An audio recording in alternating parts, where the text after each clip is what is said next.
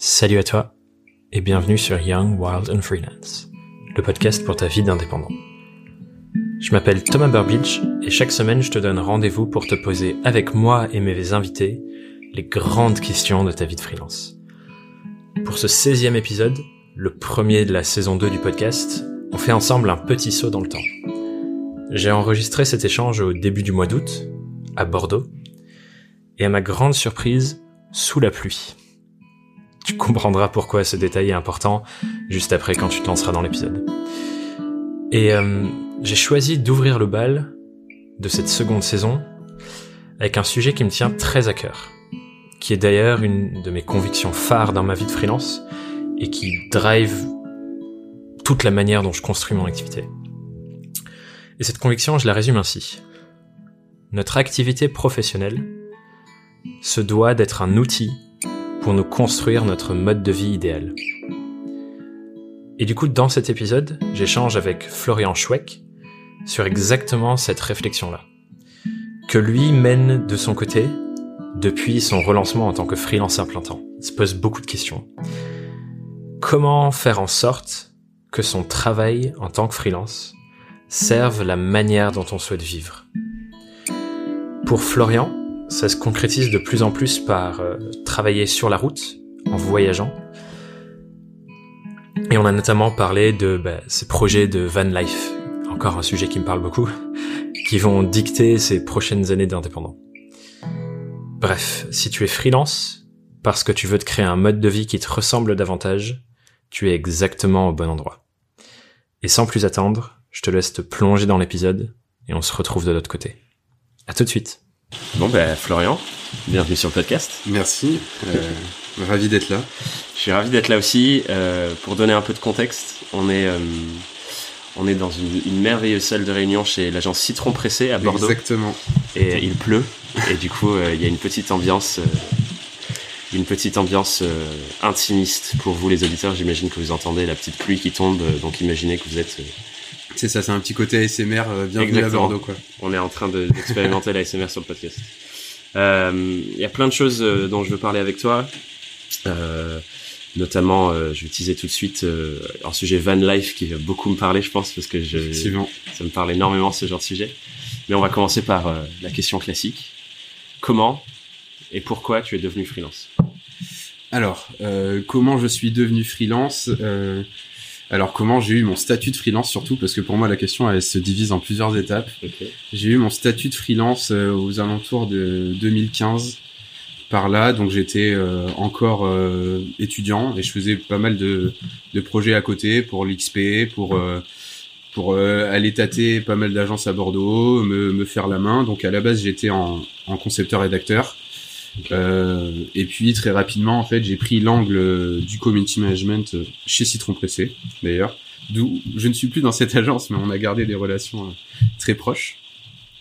Et donc, euh, du coup, en fait, voilà, j'ai side project au début, et puis au fur et à mesure, le freelance est devenu une question qui me bah, qui me turlupinait souvent, à savoir que il y a des fois, tu as envie de travailler sur tes propres clients, il y a des fois, tu as envie de travailler avec tes propres conditions. Donc, ta propre façon de travailler. Donc très rapidement, c'est devenu un peu le, le leitmotiv. Donc j'ai jonglé entre euh, cette notion de free en side project, puis euh, du free à temps plein avec euh, la, la, la nécessité en fait de euh, d'avoir une mission à long terme en freelance parce qu'on n'avait pas la possibilité d'embaucher. Euh, donc euh, c'est pas la, la c'est pas le format le plus idéal. Quand tu dis on, tu parles de Citron Pressé euh, Je parle de Citron et d'autres agences. Ouais, je, je l'ai fait dans plusieurs agences. Euh, donc au final, en fait, l'avantage c'est qu'on garde la liberté du free mmh. avec le cadre du salariat. Mmh. la liberté du free parce qu'en fait je pouvais travailler sur plein d'autres projets pour éviter d'avoir une mission unique et de, du coup tomber dans du salariat déguisé.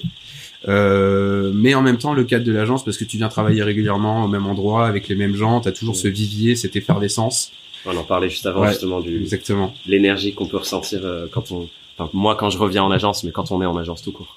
Et donc du coup, c'était vraiment, euh, c'était vraiment une bonne chose à la fois et en même temps quelque chose d'assez compliqué à gérer parce que tu sais que tu es indépendant, ouais. euh, mais en même temps tu fais partie de quelque chose et euh, Et donc, il faut que tu fasses gaffe les pro sur les projets euh, que tu prends à côté pour pas que tu sois en concurrence avec les boîtes, euh, pour que tu gardes ton temps sur ton sur ton client principal entre guillemets. Mm.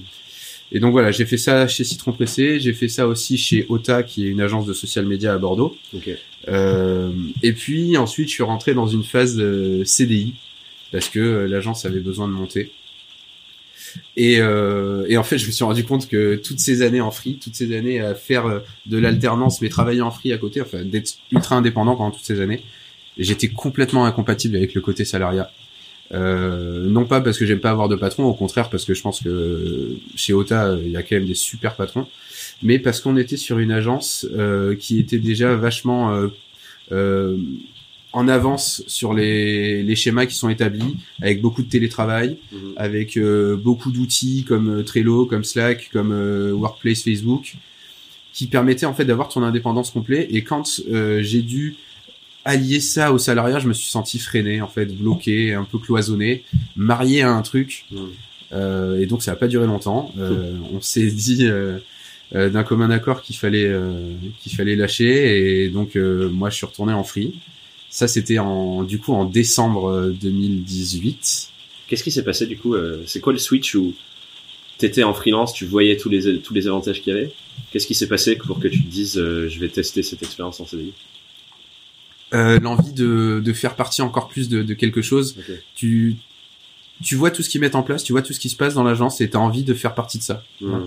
Euh, non pas que t'en fais pas partie avant, mais juste de t'intégrer un peu plus et de te dire, écoute, j'ai trouvé une agence qui est libérée, qui est euh, qui travaille sur des belles choses, euh, qui fonctionne très bien. Peut-être que je suis au bon endroit en fait, et donc peut-être qu'en fait cette notion de vouloir bosser à mon compte, de vouloir bosser pour pour moi, c'est euh, un idéal que je n'atteindrai pas parce que je le ferai pas aussi bien qu'eux ils l'ont fait. Donc tu te questionnais un peu sur euh, est-ce que je suis à ma place ou pas? C'est ça. Et au final, j'ai eu la réponse très vite. Euh, ils l'ont eu aussi hein, rapidement. On s'est rendu compte que voilà, c'était pas euh, c'était pas le cas pour moi. Et en fait, ça a déclenché plein de trucs que j'avais gardés en sous-marin, à savoir notamment cette question de van life. Parce que voilà, je me suis senti un peu étriqué, un peu un peu cloisonné. Et donc après, tu remets tout en question et tu as envie de, de retrouver cette liberté. Et c'est là où, quand tu me poses la question, quand est-ce que, comment t'es devenu freelance, c'est vraiment là en fait, c'est tout récent. Mm. Pour moi, je suis vraiment devenu freelance, je suis vraiment devenu indépendant à ce moment-là, Mm. en décembre 2018. Ouais, de décorréler euh, Ouais. le, le statut de freelance qui effectivement euh, ne veut pas toujours dire qu'on est vraiment indépendant et dans ça. cette, ce mindset et cette posture-là. Et du coup, la posture que tu viens de J'ai intégré en fait, trouver là, quoi.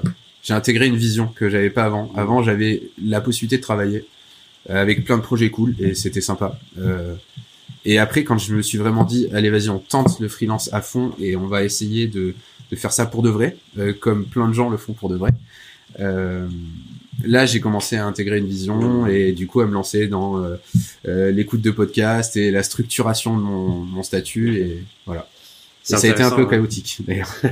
Bah, on va revenir. Je vais, je vais te demander. euh, bah, je vais te demander tout de suite d'ailleurs. C'est quoi du coup euh, à ce moment-là quand tu te dis ok, faut que je me pose, faut que je structure, faut que je fasse les choses bien. C'est quoi les, les premières questions que tu te poses ou les premières actions que tu prends? Alors, la toute première question que je me suis posée, c'est où je vais, qui suis-je? Enfin, qui Mhm. suis-je, où je vais? Euh, Déjà parce que j'avais cette ambivalence euh, de social media manager, mais en même temps très allé sur les stratégies digitales en général. Ouais.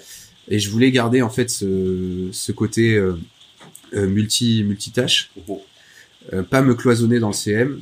Et c'était aussi pour ça que j'étais du coup parti de Ota parce que bah, ils font du CM, ils le font super bien, mais au bout d'un moment, je voyais pas forcément que ça. Euh, ensuite, je me suis posé les questions des valeurs. Euh, ça, malheureusement, c'est un truc où je suis encore en train de potasser dessus.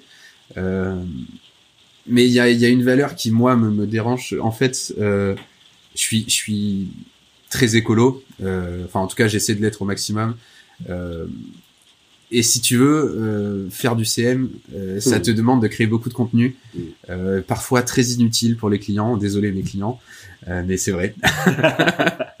et donc euh, du coup, euh, je me suis posé cette question de est-ce que j'ai vraiment besoin de moi d'être générateur de contenu comme ça Hmm. à fond, alors que techniquement tout ce que ça fait, c'est envoyer de, la Ouais. masse d'informations dans un truc. et blinder des serveurs. Et... Voilà. Hmm. Et donc euh, polluer au final à ta manière. Donc euh, euh, c'est une question sur laquelle je, je, potasse toujours, donc je suis un peu en train de d'essayer de, de, mettre ça en place différemment.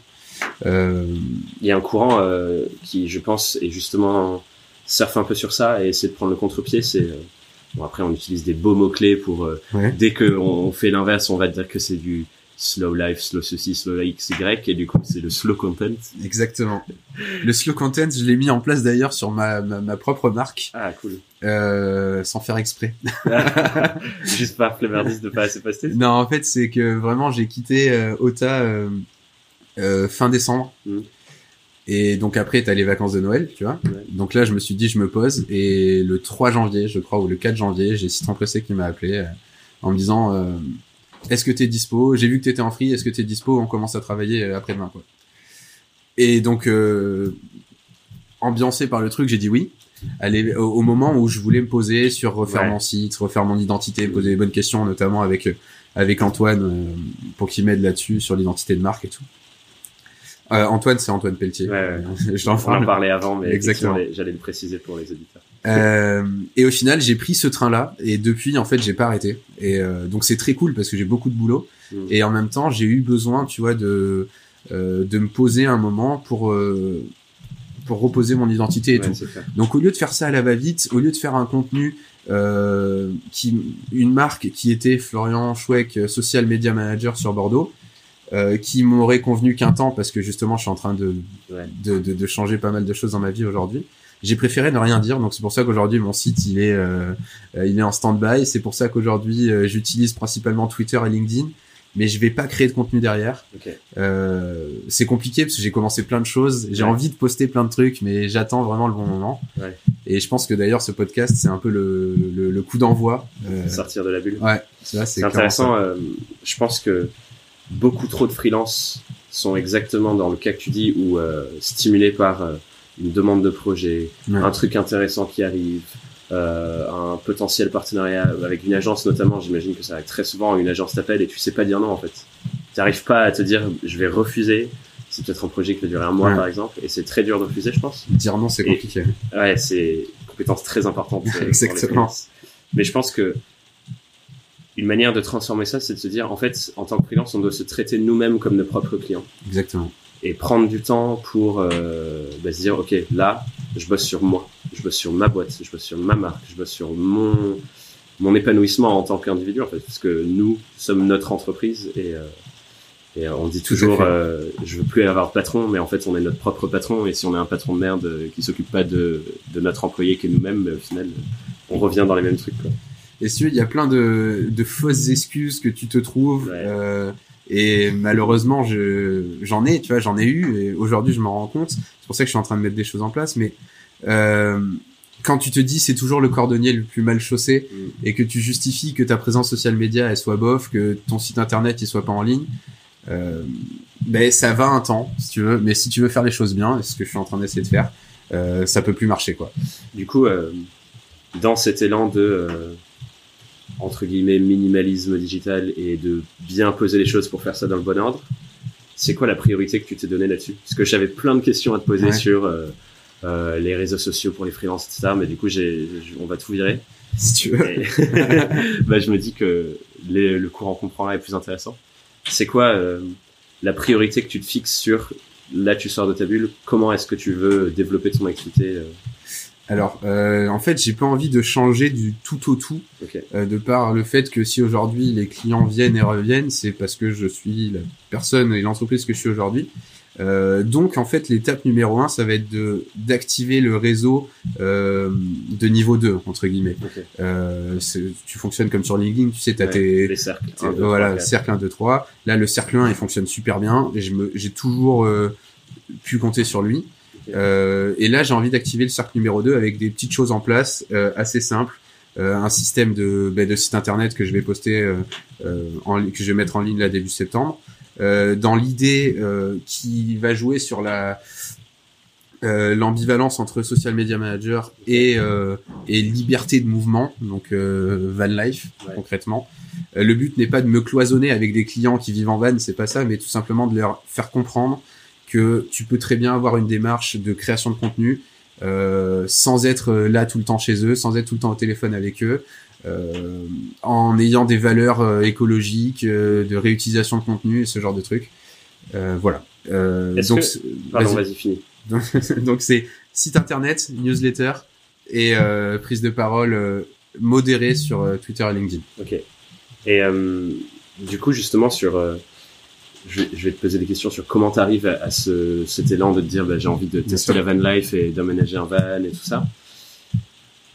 C'est quoi euh, Est-ce que tu intègres ça aujourd'hui ou tu commences à penser à voir comment l'intégrer dans ton discours, de que ça fasse partie intégrante de ton discours?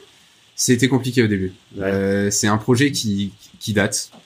Euh, on a eu le déclic il y a pas longtemps avec euh, avec ma copine, euh, puisque elle, elle a fait le choix d'arrêter euh, donc son travail, de faire une rupture conventionnelle pour reprendre le temps de faire ses études et, Mhm. et d'aller dans quelque chose de plus euh, personnel, une recherche de plus personnelle dans le métier.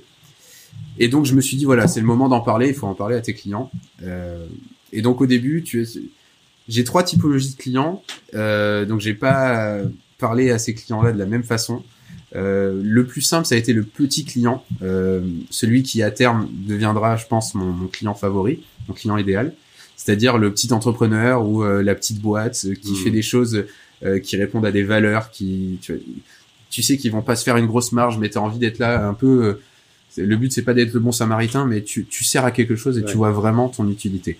En l'occurrence, là, je pense à un client qui qui fait la promotion de contenu vidéo pour. Euh, enfin, c'est un festival de, de vidéos pour promouvoir le territoire français. Donc un petit concours vidéo à la Nikon Film Festival, ce genre de truc. Ouais. J'adore ça. Et donc avec lui, j'ai- abordé directement la notion de van life en lui disant que j'étais euh, en train d'aménager un van 100% autonome en électricité, enfin 100%, en tout cas autonome très longtemps en électricité, avec internet régulièrement, et que en fonctionnant bien comme il faut avec Trello, avec euh, euh, des outils comme ça, on pouvait très bien s'en sortir. Et lui en fait, donc je me suis dit on tente euh, et on verra sa réaction, parce que c'était un client qui me que je prenais en plus en fait j'avais pas besoin de lui pour vivre Ok. euh, et en fait il était vachement ambiancé par le projet Mmh. et très rapidement c'est devenu la discussion principale avant même de parler du, de- du budget en Comment ça se passe ton Bon, on parle de ça après. exactement et donc euh, là régulièrement il m'envoie des messages pour savoir si je travaille depuis le van ou, euh, Ah, ou depuis Bordeaux et, et donc ça c'est très cool donc ça c'est vraiment la, la typologie numéro un Ouais. tu sais que tu peux l'aborder dès, le- dès le début Mmh. et que tu vas avoir des gens qui partagent tes valeurs Ok. Et qu'il y minima. a, il y a peut-être moins de freins aussi Voilà. sur, euh, enfin, de charges sur, ah ouais, mais euh, c'est ça il a pas bossé, quoi. exactement Ok. Euh, L'étape numéro 2, enfin le client numéro 2, et c'est peut-être le plus compliqué, c'est les grosses boîtes. Euh, donc euh, je bosse euh, en l'occurrence pour un, un annonceur qui n'en est pas un parce qu'ils intègrent au final une espèce d'agence euh, dans leur euh, Ok. dans leur service com. Ils sont une centaine de personnes, ils organisent des gros événements. Et euh, avec eux, j'ai dû l'aborder euh, un peu plus discrètement, euh, c'est-à-dire que j'ai pris le, le projet en me disant c'est pas grave jusqu'à la fin du projet, je pars pas en van, je reste là s'ils ont besoin de moi parce que ils sont du genre à vouloir des, des calls régulièrement et tout. Et au final, on a mis les choses en place très rapidement. Euh, pas de call, juste des points une fois par semaine euh, qu'on peut faire sur Skype ou par téléphone, enfin même pas en direct quoi. Euh, des outils partagés qui fonctionnent très bien. Et donc j'ai pu évoquer ça avec eux. Et quand on a parlé des vacances, parce que là on est en plein, plein mois d'août, euh, ils m'ont demandé si je partais en vacances et je leur ai dit que bah non, je partais pas en vacances, mais que je partais tout court, euh, un peu à travers l'Europe et que je continuais à travailler. En fait, c'est simplement que je vais organiser mes journées différemment, Ouais. mais le travail sera fait. Et donc là, pareil, un retour positif euh, parce que j'ai su calmer l'inquiétude dès le début, à savoir oui, le travail sera fait. Je trouve ça intéressant, effectivement. Euh, moi, on me, mes amis qui sont encore salariés, etc., etc., je leur disais, là, par exemple, on, on discutait au début de l'été de qu'est-ce qu'on allait faire Mhm. pour l'été. Et moi, je disais, bon, ouais, je fais ça, ça, ça, ça, ça. Je suis quasi pas à Paris de tout l'été. Ouais. Et ils m'ont dit, comment tu vas faire euh, parce que euh, t'as pas les congés payés? Et je dis, bah, en fait, euh, je bosse. Hein. Ouais. Je vais travailler tout en faisant toutes ces choses-là. Et je trouve que ça, c'est aussi un truc intéressant que ce genre de boîtes qui n'ont peut-être pas l'habitude de bosser avec des freelances encore ou euh, des freelances qui bougent parce qu'il y a freelance euh, qui travaille euh, de manière entre guillemets classique, euh, qui fait ses trucs et qui prend des vacances et se déconnecte complètement et ensuite il y a un, espèce de flou entre les deux. Et je pense que ça a presque de la valeur pour eux de se dire, ben en fait, cette personne-là, ok, on aura des temps de vacances obligés où on fera rien du tout, mais cette personne-là, même à n'importe quel moment, même si elle part, ben, elle va continuer à produire et du coup, ben, tu as une ligne de production qui est plus étendue presque. Et en fait, quand tu arrives à capter cette attention-là de ton client, euh, surtout dans ma typologie de métier, où en fait j'ai pas mal de clients à long terme, c'est-à-dire que c'est euh, moi, je fais du social media management, donc euh, beaucoup de, de, de, community management, euh, qui est pas le plus passionnant, mais qui permet au final d'avoir un système où tu sais que tu as des clients sur 3-6 mois, voire plus. Euh, des social ads où là c'est un peu plus ponctuel, euh, et du consulting agence, donc comme du coup la troisième typologie de clients, c'est les agences. C'est les agences. où là en fait je l'ai abordé dès, dès le début avec eux parce que étant donné que c'est des agences que je connais très bien, que c'est elles qui m'appellent euh, hmm. souvent, euh, il y a une relation de confiance qui est là et euh, ils sont vachement ouverts d'esprit. Et en agence, tout le monde rêve de faire ça. Enfin, c'est c'est bête à dire. Je suis pas en train de dire que je suis en train de faire un rêve que tout le monde a, mais t'entends souvent, et c'est triste d'ailleurs, des gens qui disent moi je, je taffe jusqu'à 35 ans et après je vais élever des chèvres dans le Larzac ou, ou des pingouins en Jamaïque. Euh, Ouais, mais si tout simplement tu arrives à mettre ça en place dès le début, euh, peut-être que tu te poseras plus la question qui moi a été une question éternelle. Ça a vraiment été ma base de transformation, de changement. Ça a été euh, est-ce que tu travailles pour vivre ou est-ce que tu vis pour travailler? Et ça, pendant très longtemps, euh, la réponse était euh, je me suis brouillé avec toute ma famille, avec tous mes amis. Moi, c'était tu, tu vis pour travailler. J'ai la chance d'avoir un métier passion que je fais pas trop mal, j'espère. Euh, et quand je bosse, j'ai pas l'impression de bosser. Alors ok, il y a des trucs relous, mais quand tu bosses, t'aimes ce que tu fais. Tu fais de la créa, tu fais de, du texte, tu, tu programmes des trucs, tu t'anticipes, tu fais des calculs, t'es sur Excel. J'adore ça. C'est hyper bien, c'est hyper complet. Et donc du coup, je faisais tout en place pour pouvoir travailler. Et comme j'étais insomniaque, euh, je travaillais aussi la nuit. Je travaillais aussi la nuit, ce qui me permettait de gagner plus d'argent et de gagner plus de travail. Et voilà, aujourd'hui, j'ai changé un peu de vision. C'est-à-dire que je je suis pas dans la logique de je vis pour travailler parce que je trouve ça triste en fait les gens qui je travaille pour vivre pardon, je trouve ça triste en fait les gens qui qui disent euh, de 9h à 17h euh, gentil, euh, je prends un métier qui me plaît pas, pas ma vie quoi. Mais c'est pas ma vie en dehors de 9 17. Et après je prends des vacances. Ouais. C'est c'est une étape que j'ai eu du mal à, à avoir, mais pour moi elle n'est pas terminée en fait. Hmm. Cette étape c'est de dire je vis et je travaille. En fait, c'est c'est pas dissocier les deux, c'est tout simplement tu arrives tout simplement à avoir une vie qui ton travail s'oriente dans une vie en modifiant tes, tes horaires de travail, en te connaissant un peu mieux. Euh, voilà. Euh. Quand est-ce que tu es productif Quand est-ce que Exactement. tu mieux Quand est-ce que tu prends du plaisir aussi à faire ça Moi, j'ai j'ai une conviction là-dessus euh, qui qui drive un peu toute ma manière de gérer mon entreprise, enfin bref, de, de faire les choses. Euh, je pense que j'en ai déjà parlé sur le podcast, mais je suis pas sûr. Mais en gros, cette conviction, c'est euh, notre activité professionnelle. Elle se doit d'être au service du mode de vie qu'on a envie de vivre. C'est un outil c'est sûr pour faire ça.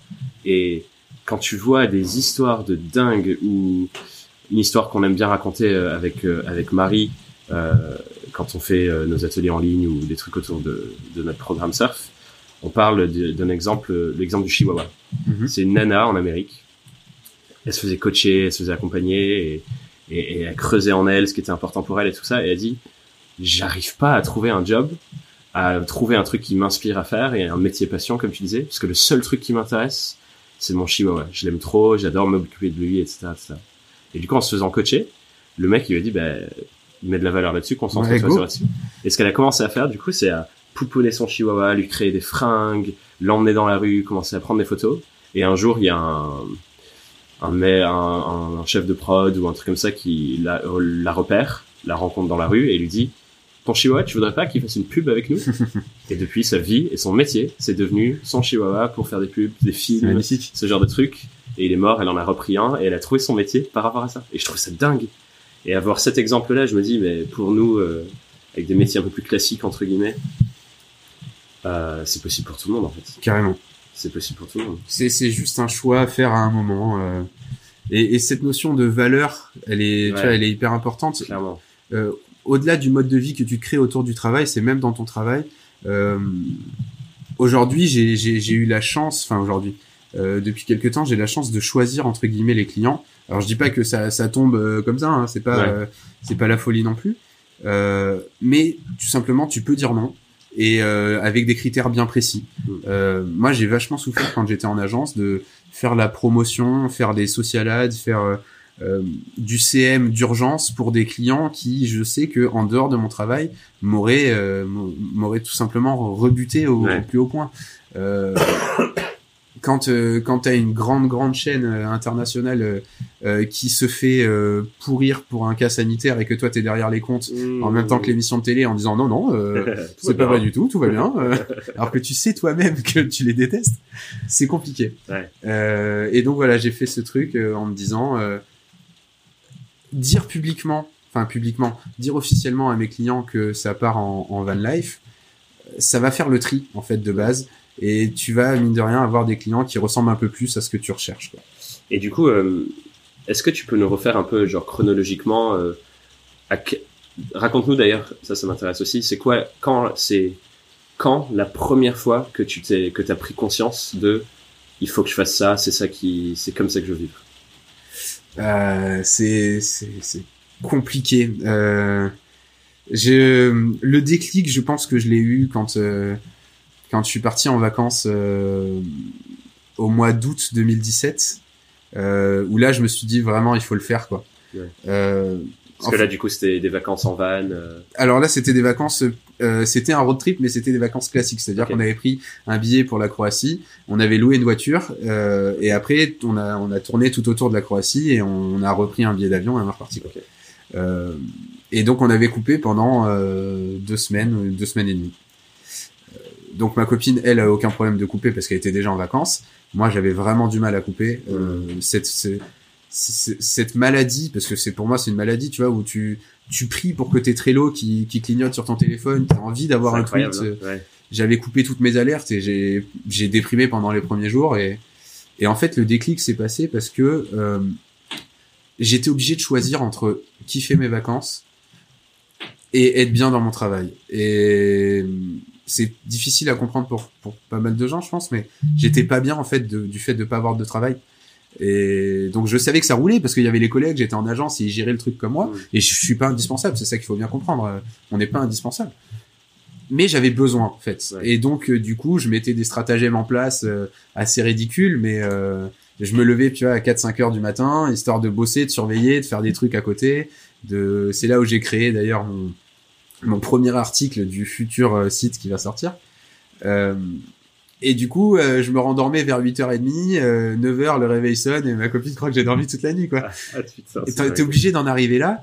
Euh, Donc au final, on en a parlé et je me suis dit bon, euh, comment on peut allier le fait que on ait envie de voyage, on a Ouais. envie d'ouverture d'esprit, euh, au fait que j'ai envie de, de, de travailler et d'être aware un peu tout le temps, et ajoute à cela le fait que on veut consommer moins d'eau, moins d'électricité, voilà. Parce que mine de rien, dans la, la van life, t'as quand même une consommation d'eau limitée. Ouais. Euh, t'as quand même un système électrique euh, qui vient du solaire. Ouais. Donc s'il n'y a pas de lumière, t'as pas d'électricité. T'as un espace qui est restreint. Ouais. Euh, Donc t'as moins d'affaires. t'as moins d'affaires. Et, Et tu tu dois gérer en fonction, tu dois gérer en fonction de, des, des aléas. Donc, euh, on a mis des choses en place où, en fait, ce truc de je me lève le matin, c'est devenu une, rou- une routine, en fait. C'est, c'est vraiment, euh, moi, je me lève très tôt le matin, je travaille, Ah. j'adore la- le travailler le matin. Tu te lèves à quelle heure Euh, là, en ce moment, ce matin, tu vois, Ouais, c'était c'est 6 par heures. c'est par. euh, Voilà, Euh, ce matin, c'était 6 heures parce que j'ai pas mis encore de, de routine euh, Moi, c'est pareil. à proprement parler, quoi. je suis un grand pratiquant du Miracle Morning. Ouais. Et euh, j'ai testé là, là j'étais tout le mois de juillet chez ma mère, en Dordogne, et j'ai testé de, euh, de me dire, bah j'ai aussi envie de profiter un peu ici et de faire Ouais. d'autres choses et de passer du temps avec ma famille. Donc je me levais 6h30, 7h, je bossais jusqu'à 10h, 10h30. Ouais. Souvent, souvent c'est dépassé. et c'était ça mon, ma plage de taf. Mais, euh, mais je pense que dans l'idéal de chez l'idéal, c'est je me couche à 10h, je me lève à 5h30. Et avant, ce que je faisais, c'est que je faisais bah, rituel Miracle Morning classique, le sport, la méditation, la lecture et ainsi de suite. Mais là, je me dis, j'ai peut-être presque envie d'inverser pour tester. Parce que comme euh, tu dis, j'adore ces horaires du matin où tu te lèves, t'as le cerveau frais, il y a personne, Voilà, le monde est mort, Il a et pas de, seul et pas de tu te plonges dans, tu te plonges dans ton truc. Quoi. Et euh, je crois que je te ressemble pas mal sur le truc euh, genre je ne peux pas m'empêcher de faire Ouais. mon travail. C'est inconcevable pour moi de partir en vacances sans mon ordi, euh, de pas euh, bosser sur euh, sur le podcast, de pas bosser sur euh, sur euh, sur Surf, le projet euh, Ouais. le projet entrepreneurial que j'ai à côté. Et d'ailleurs, ça me fait penser à ce que tu disais au début de te dire, euh, tu avais vraiment envie de construire un truc. Moi, c'est aussi ça, ce projet entrepreneurial. Je me disais, en fait, euh, je suis freelance, je construis des choses pour mes clients et avec mes clients, et j'adore, et c'est génial, et je développe aussi ma boîte. Mais c'est quoi la trace que je vais laisser? Ah ouais. et ça, c'est pour ça que je me, je pense que c'est peut-être pour ça que tu t'es dit, bah, CDI, je vais aller reconstruire un truc avec des gens. Et moi, je me suis dit, bon, ben, faut créer un truc plus grand encore. Mm. D'où surf, d'où ce podcast aussi. Pour, euh, un bébé, tu vois, entre guillemets.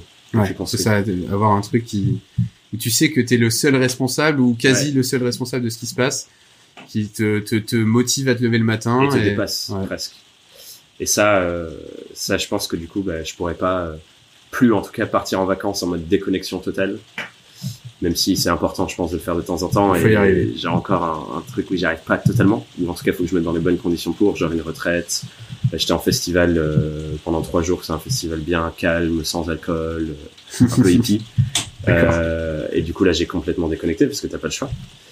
Euh, mais du coup, par ailleurs, quand je, même quand je pars en vacances, je me dis, j'ai envie de continuer à avoir ce rythme un peu entre les deux. Quoi. Tu te lèves, tu taffes, puis tu fais une pause toute l'après-midi.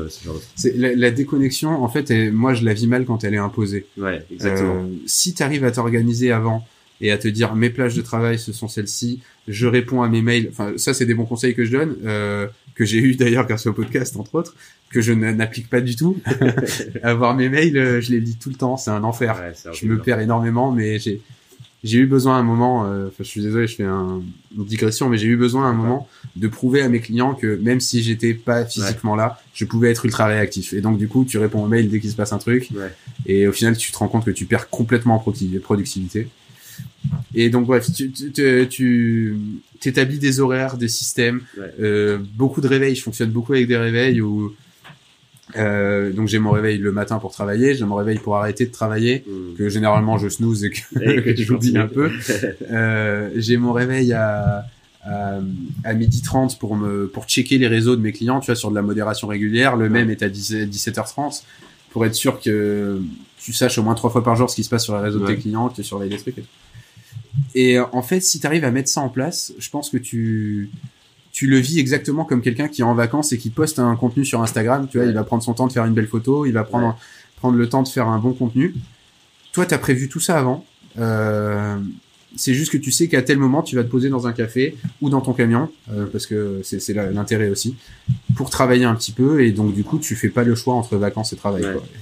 Je trouve que je suis en train de lire un bouquin qui s'appelle Daily Rituals, qui en gros, euh, il va pas énormément dans le détail, ce qui me frustre un peu aussi, mais il dresse grosso modo le, les rituels de vie de tous les grands euh, compositeurs, écrivains, euh, artistes Mm. de notre histoire, grosso modo.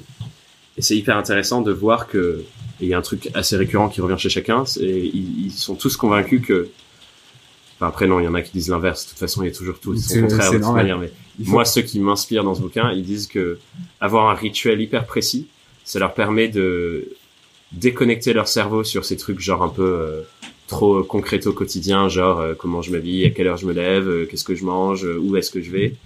Et ils étaient ritualisés tellement à la lettre que leur cerveau est seulement dédié à leur art et leur créativité. et- C'est malin, c'est très malin. Parce que du coup, ils- leur cerveau ne sert plus qu'à ça parce que tout le reste est ritualisé, quoi. Donc, du coup, on se rend compte que tous ceux qui ont fait des grandes choses, entre guillemets, à un moment, euh, ils se consacraient du temps pour leur passion. Ouais. euh, en Même cas, si- ils se posaient la question de comment Ouais. je m'organise pour au service ça. de ça, quoi. Même si la passion, c'était en l'occurrence le fait de produire des choses euh, Ouais. qui sont liées au travail, euh, même si j'aime pas du tout ce mot, euh, étymologiquement, euh, travail ne signifie pas ce que c'est aujourd'hui pour moi. Euh, mais du coup, en fait, tu te rends compte qu'ils font, ils laissent la place au, au, au plaisir, à la passion.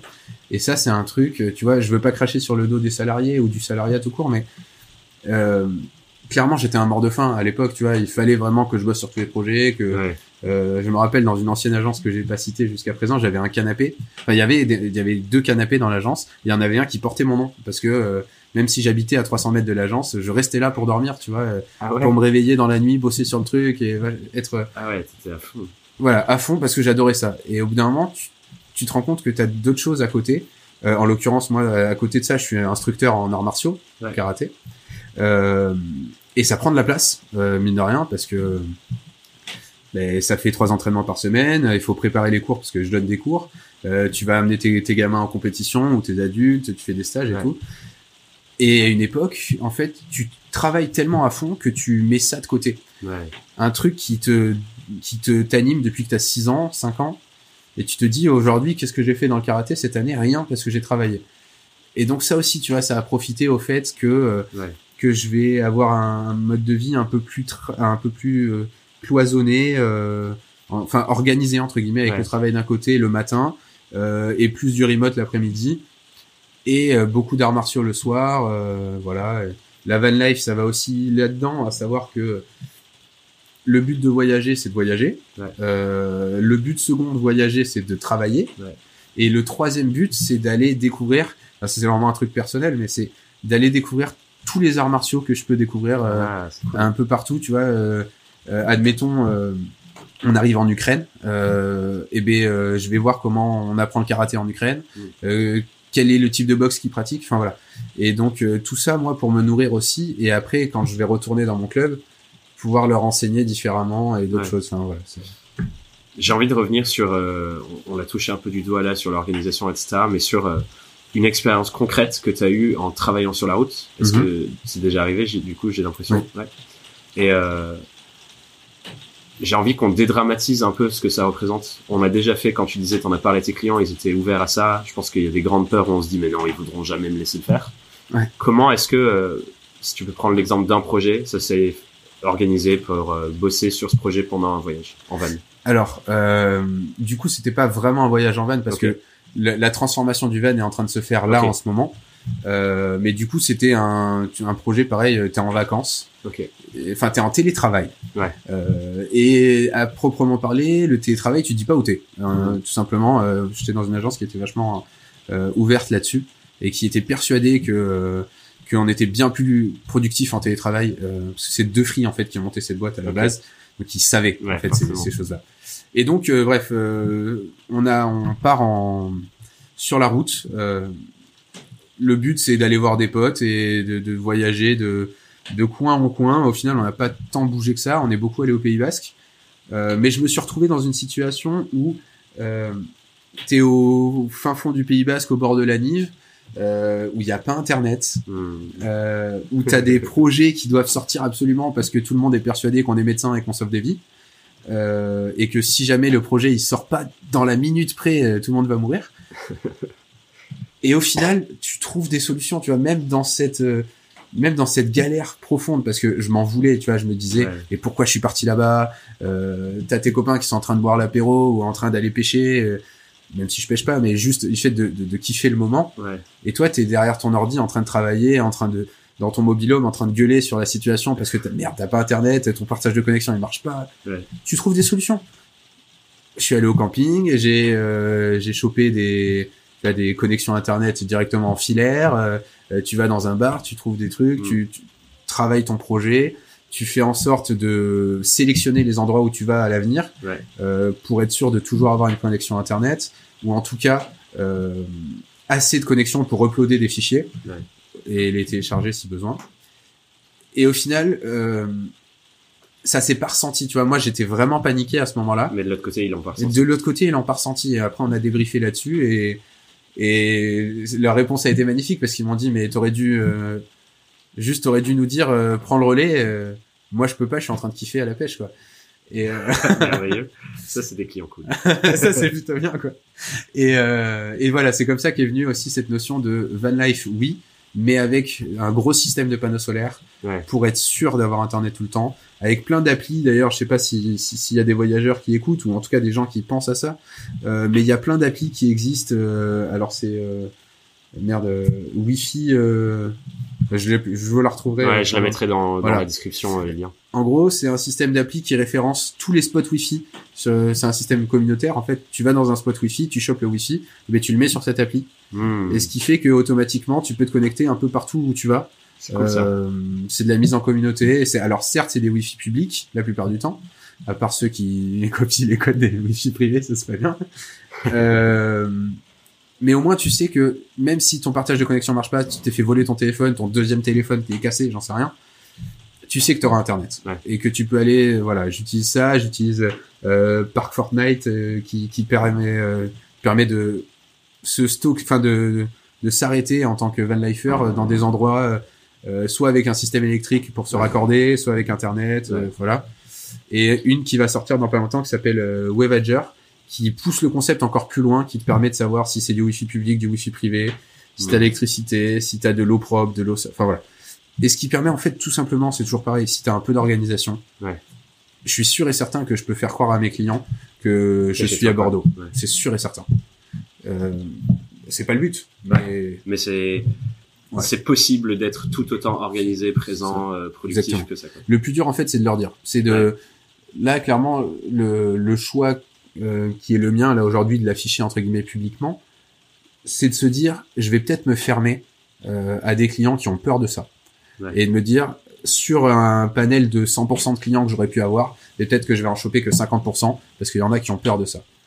Mais, Mais- coup, euh, Mais les 50% que tu chopes, euh, t'es sûr quasiment que ce sera des gens avec qui tu vas adhérer Ouais. ou qui comprendront ton mode de vie Ouais. et qui seront pas chronophages et voilà. Donc c'est un c'est un choix qui est un peu compliqué à mettre en, en, en place. J'allais dire euh, les 50% que tu pas, en fait, c'est pas les gens avec qui tu dois bosser. Et voilà. c'est cool. T'aurais pu bosser avec eux, mais ça t'aurait créé des soucis Exactement. et du temps et ça m'est arrivé dernièrement là où tu refuses des des super projets. En fait, j'ai un, j'ai un projet euh, que je ré- récupère d'agence en agence depuis très longtemps euh, parce que je m'entends très bien avec le client et qui m'a proposé pour la première fois en fait.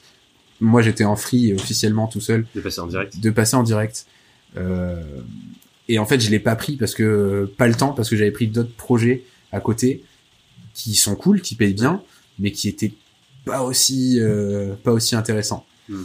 Et euh, et voilà. Et puis c'est aussi venu avec le, le problème que mais qu'on a retrouvé dans d'autres podcasts euh, d'ailleurs, enfin dans d'autres épisodes de ton podcast, à savoir que quand t'es free, euh, t'as le, enfin quand t'es indépendant, libre et indépendant, j'aime bien, j'aime bien parler de ça en ce moment.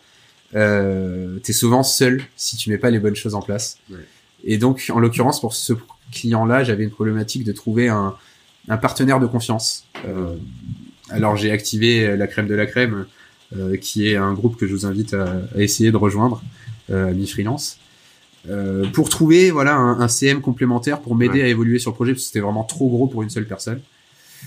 Et de par la, la, la le, le, le côté un peu euh, frivole du statut de certains, euh, parce que certains sont freelance par défaut et pas par Ouais. conviction. C'est rare, mais c'est Ouais. le cas encore. Et, euh, et du coup, j'ai eu un peu peur de ça et au final, j'ai préféré pas me lancer sur ce projet-là en disant Mm. euh, j'ai pas le temps, euh, j'ai pas la dispo, je vais faire peut-être du travail moins bien que les années précédentes Ouais. et on verra l'année prochaine euh, quand j'aurai pu me voilà rejoindre un groupement de free parce que je, je, je vais pas dans l'ordre mais à la base c'était vraiment ça le, le, le projet c'était euh, de faire un groupement de free un espèce de studio agile en fait Ouais. euh, Comme il y en a de plus en plus. Hein, comme il y en a de plus en plus parce que c'est l'avenir C'est intéressant, j'observe euh, en voyant un peu toutes les différentes choses. Moi aussi, j'ai un collectif. euh, il y a le le- l'écosystème freelance se structure de Ouais. plus en plus avec plein de différents petits modèles. On en a parlé avec Leïla dans un épisode du podcast. Justement, il y a plein de nouveaux modèles qui voient le jour. Personne sait vraiment euh, les modèles qui vont rester et ça. coller. Mais c'est hyper intéressant parce que tu vois qu'il y a un élan de de la part de start qui créent des projets pour les freelances ou de freelance eux-mêmes qui s'emparent un peu du truc de se dire comment est-ce qu'on peut encore créer plus de valeur, être nous en tant que freelance plus libre, indépendant et plus en, Exactement. en écho avec notre mode de vie? Il y a plein de choses qui voient le jour et c'est hyper intéressant. euh, J'ai l'impression qu'on est au bon moment, au bon endroit pour, pour réfléchir à ça. Ça, je pense que ça va être vraiment l'étape. euh, tu sais, J'ai vraiment commencé les choses à l'envers parce que euh, le but de me remettre en free à temps plein, c'était de prendre le temps de bah, de poser bien sur l'identité, ce que je disais Ouais. tout à l'heure, l'identité de marque, euh, de prendre le temps de me former aussi parce que une fois que tu as accepté euh, l'idée que tu dois te former, Ouais. euh, il faut te faire la session. Donc par exemple, moi je voulais me rapprocher de Soto. Ouais. Euh, au final, bon, ça s'est pas fait parce que pas eu le temps parce que client. Mais ça va arriver euh, avec Soto ou avec euh, d'autres. euh, je suis pas fermé du tout à l'idée. Mais du coup, en fait, c'est tu tu quand tu vois à court terme entre guillemets Hmm. euh, moi, j'ai vraiment besoin de ça, de rejoindre euh, des, des indépendants, euh, peu importe leur domaine, pour ben, faire un vivier de déjà de, de, de, de synapses, de connexion de synapses, et aussi pour euh, pour partager ce mode de vie et Ouais. pour avancer ensemble et, et tout simplement parce qu'à plusieurs, Euh, certes, t'es moins, tu parlais de ça dans un podcast d'ailleurs, t'es, à plusieurs, t'es moins efficace sur une seule tâche euh, que si tu l'avais fait tout seul, mais tu sais qu'elle va fonctionner. Et en l'occurrence, la compta, euh, je pense qu'on peut pas être moins efficace que je le suis actuellement. et tu vois, ce genre de truc, d'entraide de compta, de, de système à mettre en place, euh, j'ai pas mal de clients qui, qui essaient de m'en turluper sur euh, sur des paiements à 90 jours euh, hypothétiques et des trucs comme ça. C'est une perte de temps, c'est du stress, c'est comment cadrer ça. Voilà. Et je, je vois trop ce un des un des points sur lesquels on s'est vraiment focalisé avec Marie euh, quand on a pensé à notre programme, quand on a construit Surf, c'était l'information aujourd'hui elle est partout. Mm. Avoir des bonnes informations, des bons conseils, ok, euh, ça tu aurais accès quoi qu'il arrive. Donc on voulait pas juste faire une énième formation. Et on s'est dit qu'est-ce que euh, ce qui ce qui vraiment fait la différence pour nous, c'est comme tu, tu parlais de partenariat de responsabilité, tu parlais de, de connexion de synapses, c'est quand tu as des gens qui te comprennent, qui ont les mêmes challenges que toi, qui les vivent tous les jours et qui trouvent des solutions, sont là pour t'épauler et avancer avec toi. Et du coup, euh, nous, notre on est un espace communautaire avec les gens, les gens du programme euh, qui avancent ensemble et on le voit vraiment et on l'a construit vraiment comme euh, une famille de freelance qui se challenge, se, se soutiennent, s'épaulent et avancent ensemble. Et quand je vois au quotidien les échanges qu'il y a entre eux et à quel point ils, au final euh, ils, se ressemblent tous, tu vois, c'est ah, c'est incroyable et je me dis rien que ça quand tu trouves la bonne personne tu parlais d'Antoine tout à l'heure mmh, avec, qui tu as une bonne relation quand tu trouves ces personnes là t'exploses en fait. Tu, ça change tout. J'ai une phrase que j'aime beaucoup qui dit euh, tu deviens les gens avec qui tu passes le plus de temps.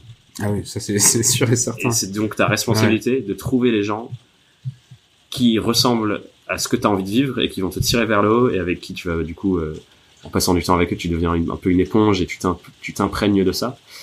Et du coup, bah, il faut aller les chercher ces gens-là. Il y a plein d'endroits où on peut aller les chercher. Et quand tu crées ce genre de relation, c'est incroyable. Tu vois, on a commencé à discuter euh, sur sur internet parce que tu demandais les coworking à Bordeaux. Ouais. Euh, et c'est typiquement ce genre de choses. Moi, des, dernièrement, j'ai mis en place le fait d'aller euh, à l'anti-café. Ouais. Euh, donc, il y a une franchise que vous retrouvez un peu partout. Euh, je connais que celle de Bordeaux, en l'occurrence, enfin, que le, l'anti-café de Bordeaux. Et c'est un lieu où tu vraiment tu, tu poses les barrières, quoi. Il y a, y a, déjà il y a du café à vendre, ça c'est cool. et c'est surtout que euh, tu vois plein de gens d'horizons différents qui viennent pas chercher les mêmes choses au même moment et tu rencontres des gens et c'est déjà je pense le tu tu combles un premier euh, une première problématique du freelance euh, qui a peur de rester tout seul dans son canapé. Euh, enfin une fois qu'il a passé ces deux mois où il est en caleçon dans son canapé et qui se met vraiment à travailler, euh, t'as envie de voir des gens et ça passe par plein de choses. Alors certes faire des déj tous les midis c'est quelque chose. activer, tu vois, aller travailler de temps en temps dans les agences comme je l'ai fait aujourd'hui. Euh, mais aller à l'anti-café, aller dans des coworking, euh, ne pas avoir peur de ça. Oser parler aux gens qui ont un laptop à côté de toi quand t'es au café. Exactement, exactement. Et LinkedIn, tu disais que tu mets pas mal ça en place, le réflexe LinkedIn. Ouais. Euh, je suis vachement friand de ça aussi, même si j'ai pas mal calmé dernièrement, mais aujourd'hui, je me dis que on a tous les outils qui sont à place. Il y a Twitter, j'utilise énormément Twitter. Euh, LinkedIn, Shaper, euh, malgré tout ce qu'on peut lui reprocher, euh, au début c'était la folie. Et tu rencontres des gens et tu discutes avec des gens que certes tu verras peut-être pas en vrai, mm. mais c'est pas grave parce que bah, il y a plus de frontières. Tu vois, c'est on parle beaucoup d'Antoine Pelletier là. Antoine, c'est quelqu'un que physiquement, j'ai dû le voir une dizaine de fois.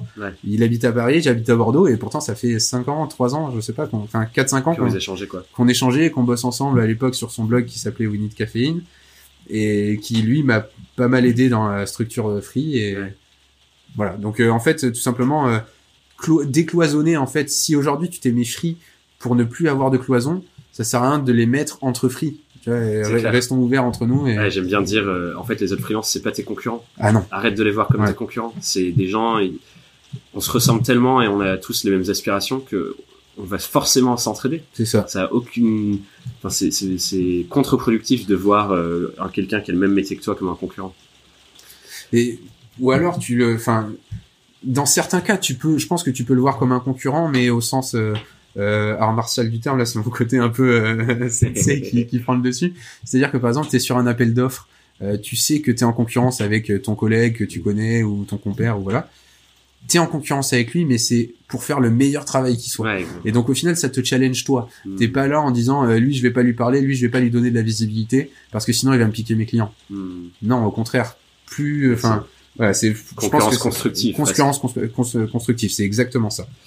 Je vais euh, revenir sur des questions euh, assez précises sur euh, sur la van life parce que ça m'intéresse et c'est un projet que j'aurais j'ai potentiellement. C'est quoi le- quoi ton van et tu l'as trouvé comment? Alors, euh, mon van qui aujourd'hui est un fourgon encore, Ok. euh, c'est un Renault Master L2 Ah. H2. Donc il est euh, rallongé, surélevé. Ouais, c'est un gros parce que mon père a un Renault Master qui traîne Ouais. Et je me demandais si je le retapais mais je me suis dit c'est- un peu gros pour moi mais du coup euh, C'est- une belle bête quand même. hein. Ouais, en fait, euh, du coup, quand tu te poses cette question de quel fourgon, déjà tu peux demander à n'importe quel van lifer, il te répondra toujours le mien c'est le meilleur. Ouais, bien sûr. Euh, parce que justement c'est un choix et tu l'as fait selon tes critères. Exactement. Et en l'occurrence, moi mes critères c'était de dire je m'en fiche de passer en dessous des barrières Ok. parce que tu as des barrières qui sont Ouais, deux placées, mètres, euh, voilà. Et donc du coup tu peux passer qu'avec des euh, des Des California, LA, des des- California, des trafics ou ce genre de trucs. Et moi je m'en foutais de ça parce que le but c'est pas d'aller se poser sur un parking en fait. Mm. Le but c'est vraiment d'aller trouver le coin un peu perdu. D'ailleurs, Ouais. voilà. J'avais besoin d'être debout dans mon dans mon van. Euh, et euh, le Renault Master, euh, tout simplement parce que euh, ça m'est tombé un peu dessus. Je voulais ce type de véhicule-là. Euh, mais là, j'ai trouvé vraiment une super offre. Euh, euh, je l'ai acheté en fait un, un- une entreprise qui, qui retape des véhicules administratifs. Ok. Donc en fait, je l'ai acheté avec le CT vierge, complètement vierge, très peu de kilomètres. Il appartenait à l'armée à l'époque, à euh, l'armée, ouais. Donc il a 85 000 kilomètres et je l'ai payé euh, exactement euh, le prix que j'aurais pu le payer s'il avait eu 250 000 kilomètres. Hmm, cool. En très bon état, contrôle technique vierge, garantie. Euh, Tu nous donneras la ref de la boîte euh Ouais, ça s'appelle Auto 89 sur euh, sur l'autoroute 89 Ok. à, à donc c'est à côté de Bordeaux. Euh, mais c'était vraiment un coup de chance. J'y suis allé, il avait toujours pas mis en vente et puis Ouais. hop, c'est voilà. Et donc je pense que c'est un peu le destin qui a voulu ça aussi. C'est quoi du coup les premières étapes quand tu cherches à, à le retaper? Parce que là du coup il était complètement éventré? Euh, non, là, il était, euh, il était vraiment comme un utilitaire. Donc, les premières étapes, c'est sortir toute la partie utilitaire. Parce que moi, le projet Van Life, c'est pas euh, simplement euh, mettre un lit et un- une Ouais. cuisine dans un utilitaire et au moment du contrôle technique, sortir tout ça Ouais. pour pouvoir passer ton contrôle technique en utilitaire. En fait, j'ai vraiment voulu aller au bout des choses. On a vraiment voulu aller au bout des choses avec ma copine et faire passer l'homologation euh, euh, camping-car, caravane. Et donc, en fait, ça t'oblige à avoir un système euh, de gaz fixe, Ouais. euh, de cuisine, de lit, etc., etc. ficelé. Et tout est euh, donc le premier truc à faire, c'est faire des plans. Euh, c'est tu, tu vois avant d'acheter le camion, j'avais au moins une dizaine de plans sur du Renault Master, une dizaine de plans sur du sur du trafic, du transit, Hmm. du tous les véhicules, les Tu les jumpers. as fait toi-même ou tu les as trouvés euh, Non, je l'ai fait moi-même. euh, alors c'est peut-être pas tout le temps aux normes, mais enfin, à l'échelle, mais au moins tu sais comment tu Ouais. veux ton ton aménagement, ton circuit électrique et tout. Ouais, la question que je pose sur ça, je me dis euh, le premier truc que je mets dans mon plan et le plus important du coup, c'est mon plan de travail. Ouais. L'espace où je vais bosser. Ouais. Et du coup, nous, on en a prévu, euh, on a prévu plusieurs. Exactement parce que je me dis aujourd'hui chez moi j'ai un bureau et la plupart du temps je travaille soit debout dans ma table de cuisine, Ouais. soit dans mon canapé. Euh, mais j'ai quand même besoin de ce bureau euh, Ouais. si jamais je reçois des gens, ou si jamais j'ai besoin de travailler un peu plus sérieusement avec deux écrans. Et donc là c'est ce qu'on a essayé de mettre en place dans le van. Donc premier truc qu'on a fait c'est vraiment sortir toute la partie utilitaire, sortir la cloison, euh, isoler le truc. Enfin on est en train de le faire là vraiment c'est mais tout est établi. Euh, et donc là, nous, on a un système de lit permanent. On a un système de banquette supplémentaire, enfin de lit troisième personne si jamais on invite des gens. Euh, on a des tables amovibles, on a un standing desk. Euh, Ah ouais, c'est voilà. ça a l'air bien complet quoi. Ouais, on essaie de le penser au maximum, et en fait, le L2H2, euh, c'est un format qui te permet de faire ça. Ouais. Euh, on a beaucoup de gens, en fait, on connaît pas mal de gens qui vivent en van comme ça. Euh, le L3 est bien aussi, souvent, parce que quand tu veux mettre, nous on a une douche par exemple, Ah ouais. et quand tu veux mettre une grande douche en place, c'est Ouais. c'est pas mal. Parce Et que moi, je, je pense que je suis encore un peu dans, dans le fantasme Instagram euh, de la van life. Ouais, Je me suis acheté un, un beau bouquin qui s'appelle justement juste Van Life et qui reprend tous les modèles un peu euh, Ouais. Entre guillemets classiques sexy, tu vois. Et du coup, euh, je suis en train de me dire ouais, j'aimerais bien un, un Volkswagen Westphalia, euh, Tu vois, la classique, ils sont trop beaux. Eh oui. Je fais de la photo argentique euh, un peu pour le kiff à côté aussi, donc je me dis ouais, faut ouais, prendre des photos. Enfin, donc je pense que je fantasme encore le truc, mais si je prends le temps de vraiment écouter ce qui est important pour moi, je me dis ok, il me faut, de l'espace pour bien bosser, bien vivre. Mm. C'est ça le plus important plutôt que le fait qu'ils soient C'est- beaux, quoi. ce, ce, ce système van life Instagram, c'est vrai qu'il a vraiment popé. Alors euh, c'est à la fois euh, très bien parce que du coup les modes de vie sont en train de changer, enfin les modes de pensée sont en train de Ouais. changer. Euh, tu as, quand t'as M6 qui commence à faire des reportages sur la van life, tu te dis que c'est bon, c'est intégré, euh, même s'ils ont rien compris. tant mais- mieux parce que du coup, euh, ouais, je, je, je me souviens, j'ai une polémique là-dessus.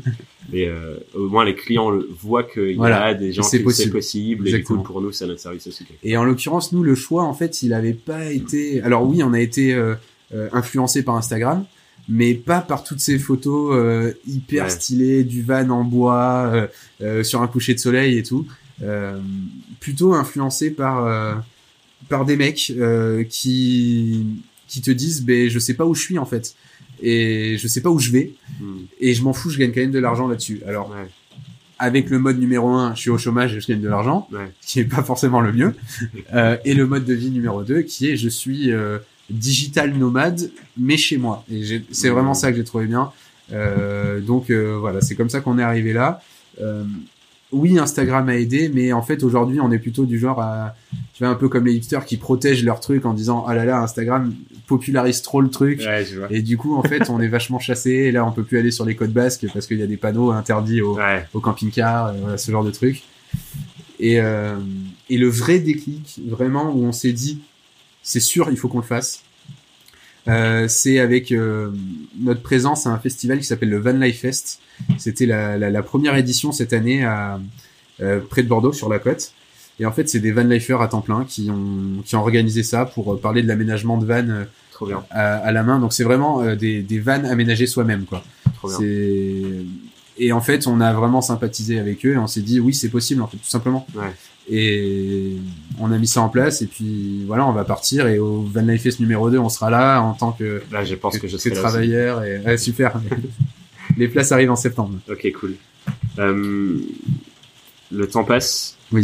Je, pense qu'on pourrait continuer à parler pendant des heures, mais euh, arrivé sur les, les, les questions un peu rituelles de, de fin Bien de sûr. podcast. On parle aussi de rituels, donc on va rentrer dans le mien. Euh, c'est quoi, euh, dans tout ce que tu racontes là, je te laisserai choisir euh, celui qui parle le plus, mais c'est quoi euh, la plus grosse galère que tu as vécue dans ta vie de freelance euh, jusque maintenant? Et est-ce que cette galère t'a peut-être fait douter de ton statut? J'ai l'impression qu'il y en a une qui t'a fait douter parce que tu as testé le CDI, mais c'est quoi la plus grosse galère que tu pourrais partager? Alors la galère que je racontais tout à l'heure sur euh, au fin fond du Pays Bas, t'as pas internet, elle m'a fait stresser. Euh, J'ai pas mal serré les fesses à ce moment-là. Euh, là tout de suite, euh, je suis en plein dedans.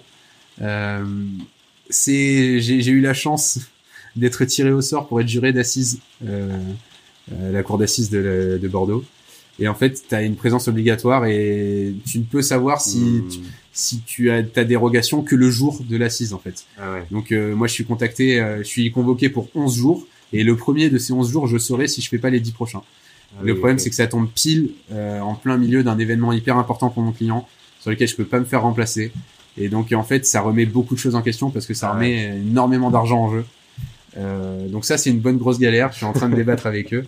Et, euh, et sinon celle qui est plus commun à tous les free qui arrivent plus souvent, c'est l'URSAF. Euh, j'ai eu euh, la, la- comment dirais-je la, la présence d'esprit au bout d'un moment de checker si j'avais bien euh, tout donné à l'URSAF pendant les périodes où j'étais free un peu en side project. Ah oui, ok.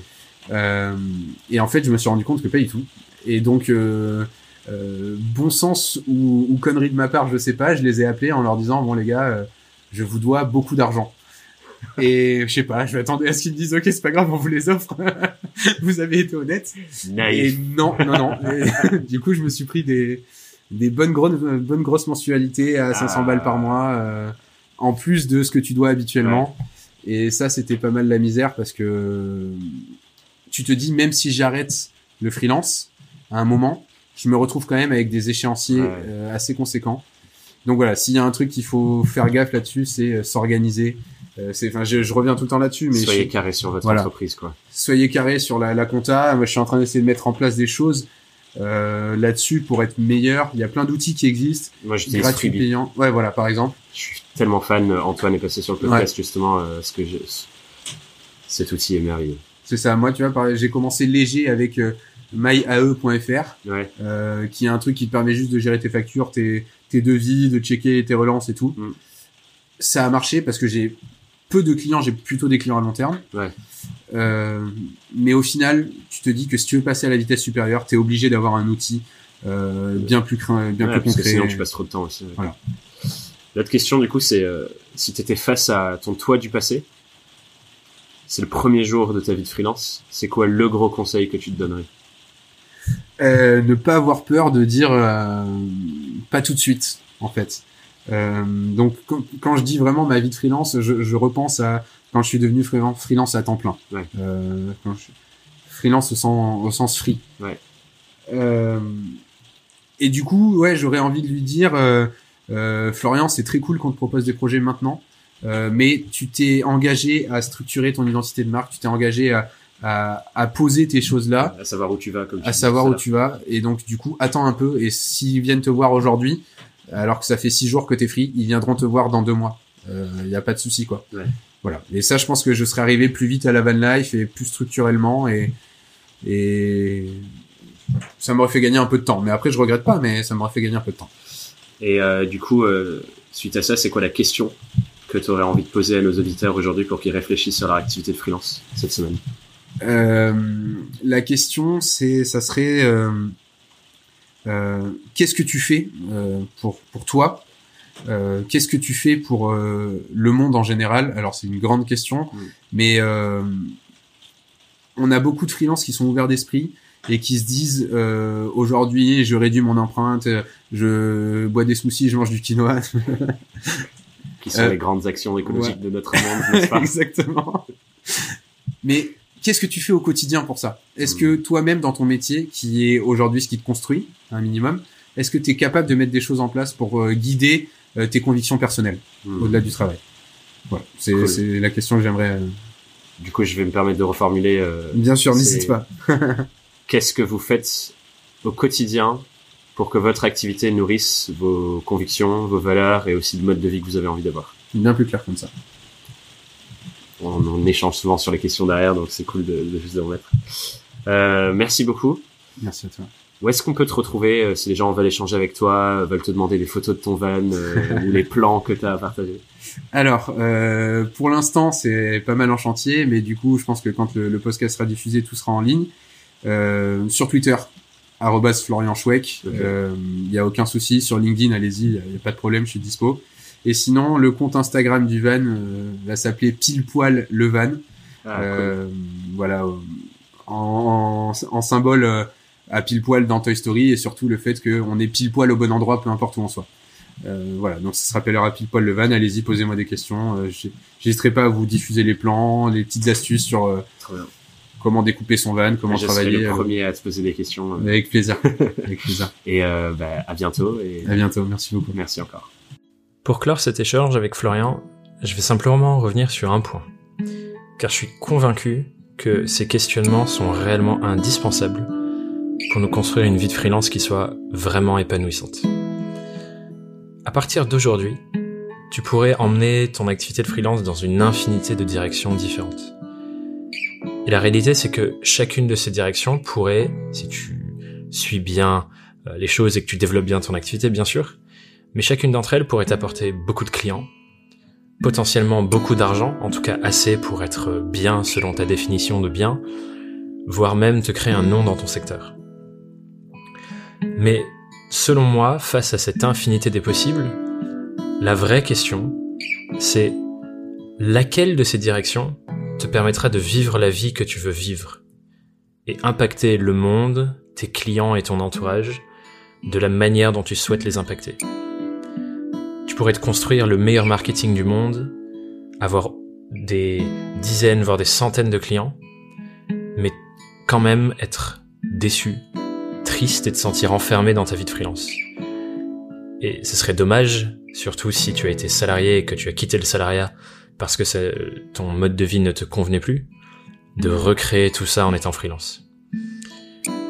Donc à partir de maintenant, je t'invite vraiment à voir ton activité de d'indépendant, de freelance, comme un outil pour te construire la vie dont tu rêves. Et c'est d'ailleurs tout l'objet de Surf en freelance, euh, le projet et le programme d'accompagnement euh, que j'ai construit avec Marie, avec qui j'échange dans l'épisode 6 pour ceux qui ne connaissent pas Marie. Et donc c'est bien la preuve de l'importance que j'accorde à cette question, qui pour moi est vraiment capitale dans notre manière de construire notre activité. Bref, je pense que tu as compris. Je te remercie encore une fois pour ton écoute, d'être là avec moi pour euh, le lancement de cette saison 2. Et je te dis à la semaine prochaine sur Young, Wild and Freelance. Bye bye